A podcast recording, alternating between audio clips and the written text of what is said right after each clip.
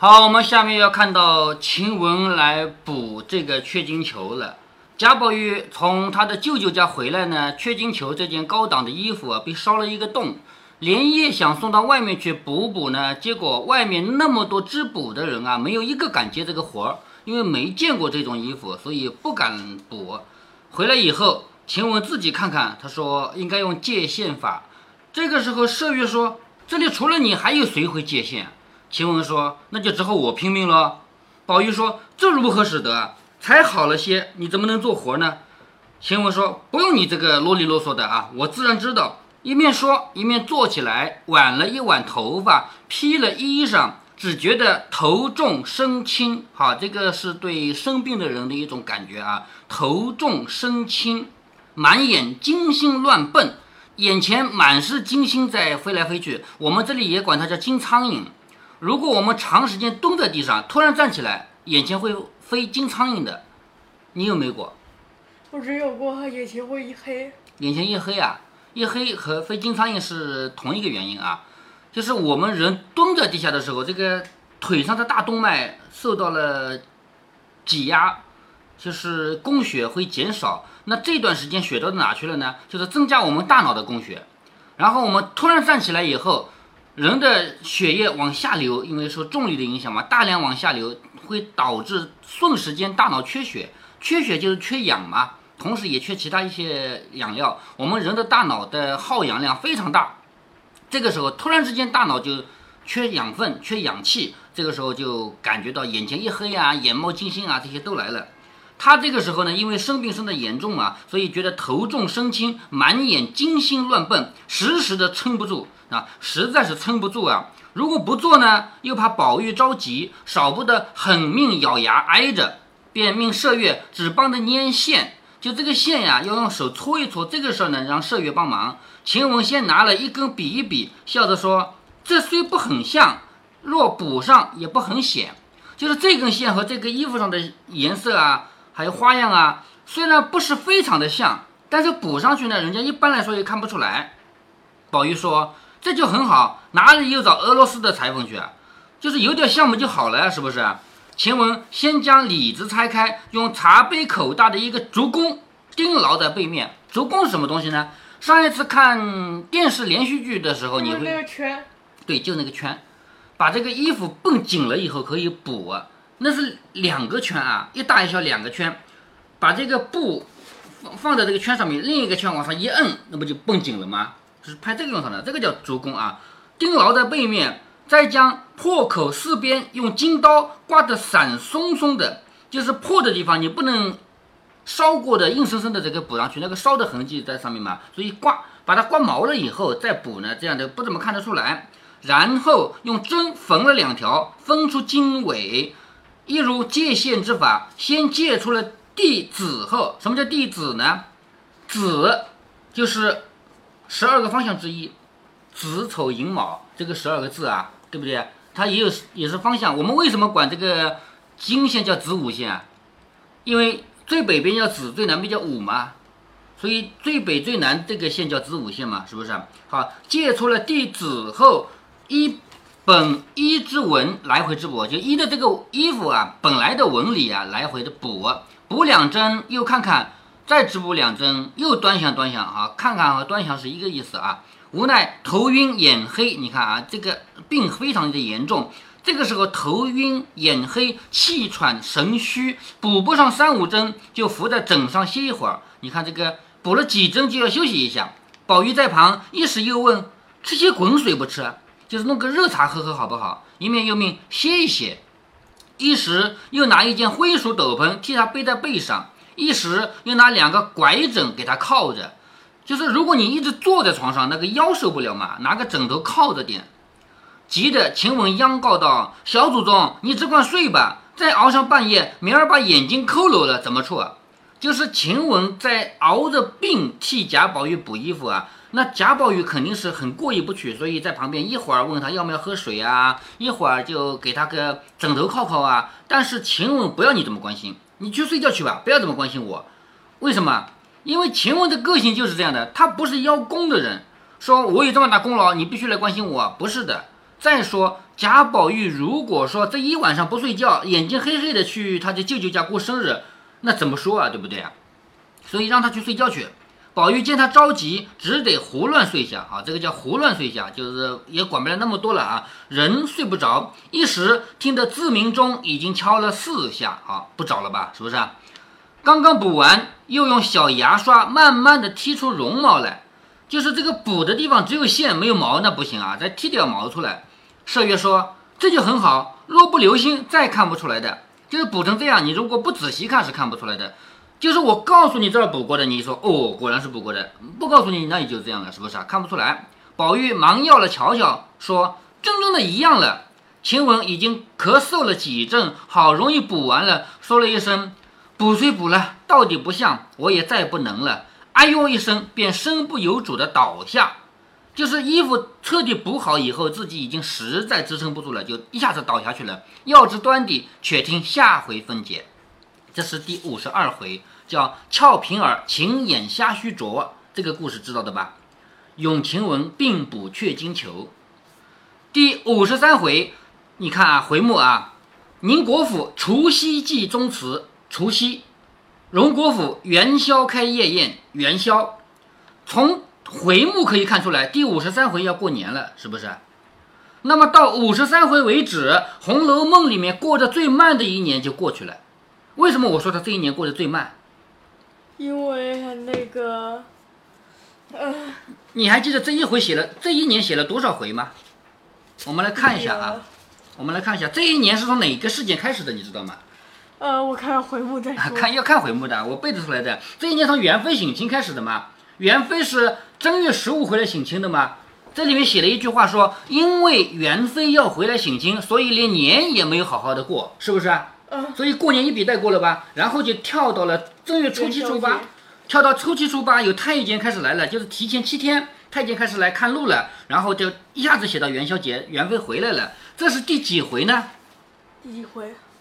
第十八回，皇恩重，元妃省父母，天伦乐，宝玉逞才造，还记得吗？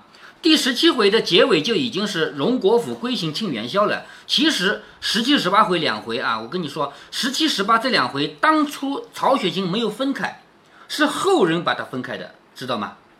曹雪芹一开始写的，嗯，就是他一开始写，呃，第几回那个数字是是怎么写的？曹雪芹写的是第十七、十八回，就是曹雪芹想要把这两回分开，但是还没有想好怎么分，他的回目就叫。大观园适才题对额，荣国府归省庆元宵，而后面这一和回目是后人提的，知道吗？整个十七、十八回中间从哪儿分？第十八回应该还有呃其他回目。嗯，对，也有不同版本的回目啊。那么我们就算第十八回开始写这一年的吧，现在是第多少回啊？第五十三回，对不对？嗯。那么也就是《红楼梦》里过得最慢的这一年过了多少回啊？三十五回。哎，对对对，三十五回啊。那么我前面就跟你讲过啊，在读十八回之前我就跟你讲过，我说现在《红楼梦》里的时间过得很快，后面会有一年过得很慢很慢，有没有跟你这样说过？对吧？当时你还说本来就是嘛，有的事情写的详细，有的时候东西写的简单嘛。你有没有想到会写到这么详细的地步？一年里面写这么长，没有想到吧？是吧？但是前面这个十八回啊，前面这个十七回里面写了多少年，你知道吗？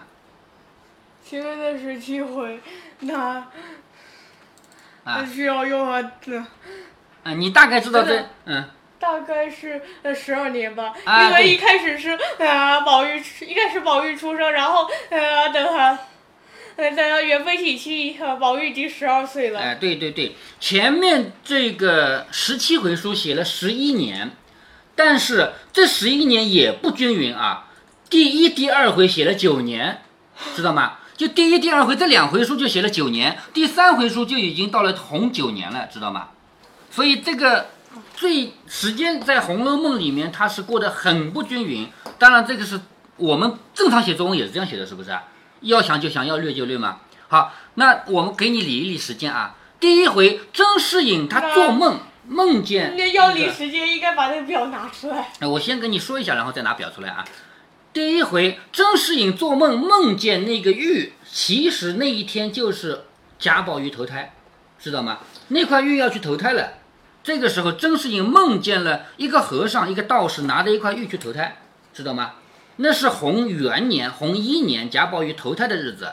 然后，甄士隐送了点钱给贾雨村，让他去考试。贾雨村走了以后呢，好，甄士隐经历了几件大事，一件事情是女儿丢了，就是元宵节，对不对啊？然后再到了三四月份，一场大火把整个一条街烧了。然后呢，他举家跑到哪里去了？跑到田庄上面，就是乡下的田地上面。结果因为那年收成也不好，而且呢还有人就盗贼啊比较多，他在田庄上没有办法过活。他把这个田变卖了以后，带了家眷投奔他的岳父去了。就岳父姓封，是不是？到了岳父家里呢，结果岳父对他又不好，然后挨了没几年就出家了，就跟那个跛足道人走了，是不是？他一走，然后就写到第二回，焦信在门前买线，看到一个好面熟的人坐了个轿子过去了嘛，是不是？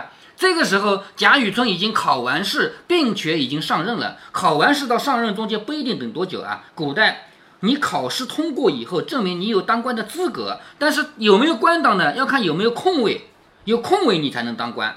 所以这中间究竟是多久，我们不知道，我估计是四年到五年。因为前面这么多事情发生，他也得有几年时间，是不是？好，然后呢，贾雨村这个人当官呢，当了没多久，被人家上告了一下，革职了。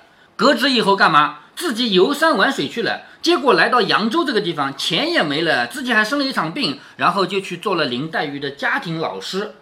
在做家庭老师的过程中，有一天在外面闲荡闲逛，碰到了冷子兴，是不是？冷子兴告诉他说。现在京中就是京城里面，又要用旧官员了，你快去拍马屁啊！叫他回去拍林如海的马屁。林如海写了一封信，叫他去京城里找贾政。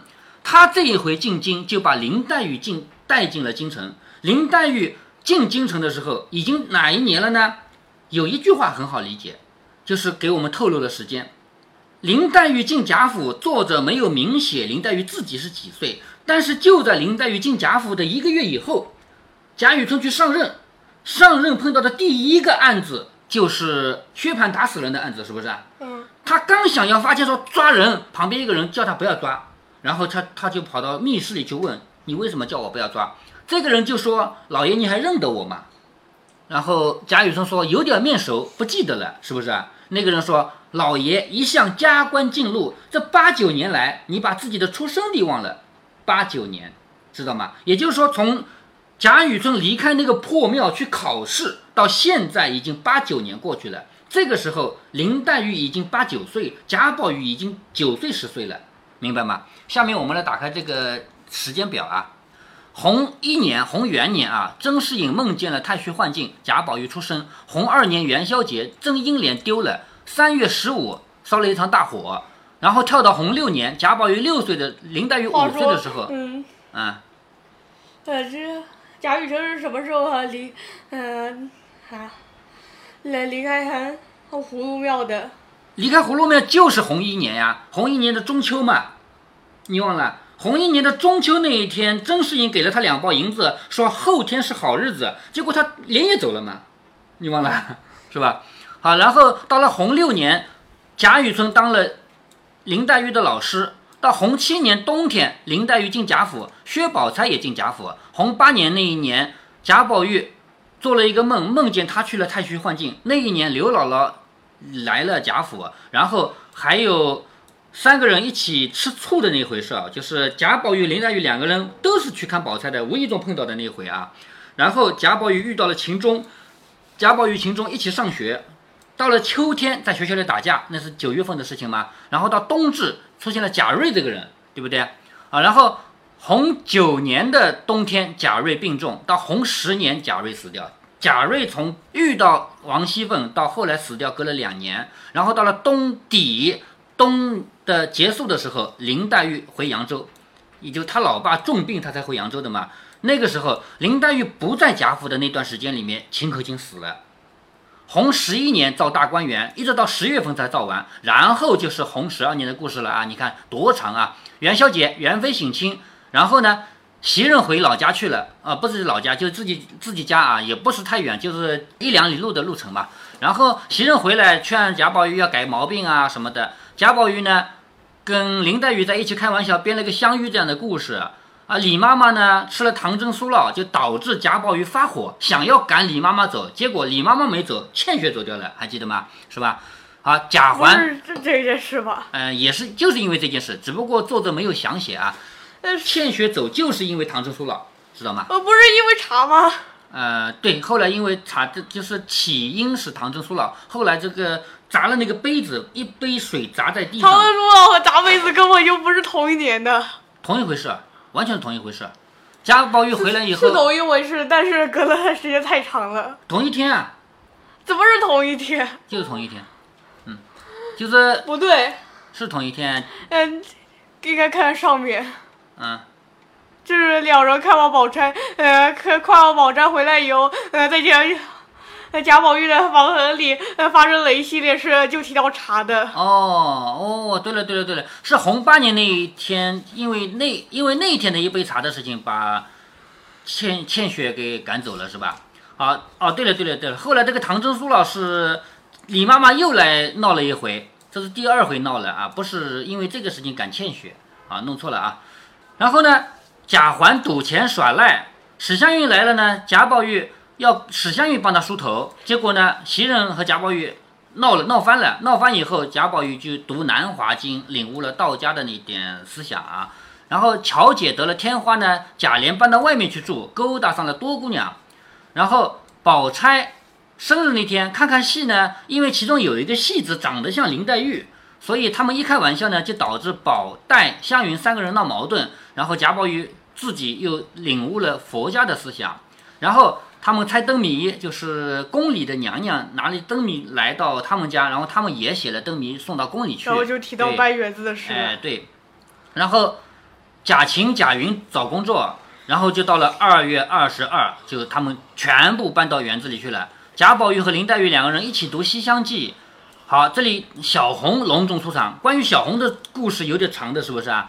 小红见到贾云啊，给贾宝玉倒茶啊，然后贾环想暗算宝玉，推那个灯想烫宝玉的眼睛，把他的脸烫坏了。马道婆跑过来呢，想骗钱，而且呢还把贾宝玉、王熙凤两个人整得发疯。